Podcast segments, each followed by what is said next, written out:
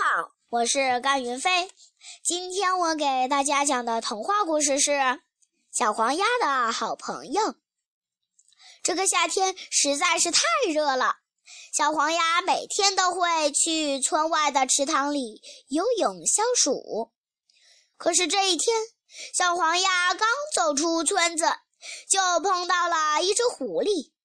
狐狸张大嘴巴，露出尖利的牙齿。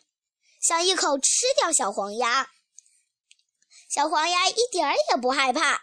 他对狐狸说：“狐狸先生，你看我这么瘦小，都不够你塞牙缝。要不我把我的好朋友叫来，这样你就可以大吃一顿了。”哼，你是想趁机逃跑吧？我可不会上当。”狐狸得意地说。小黄鸭听了。说不，尊敬的狐狸先生，我保证不说谎。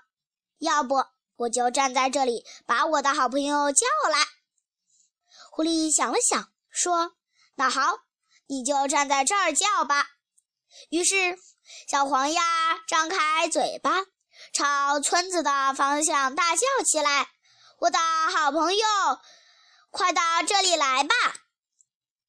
欢迎光顾。”狐狸就看到一个身影从村子里跑了出来，他高兴地问：“小黄鸭，是不是你的好朋友来了？”“是的，我的好朋友来了。”小黄鸭笑着说。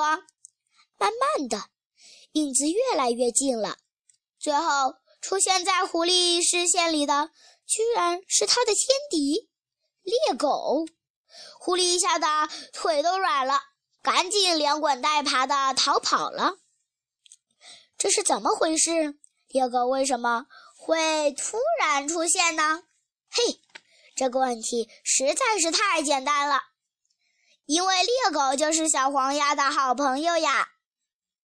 最后，猎狗和小黄鸭一起高高兴兴的游泳去了。谢谢大家。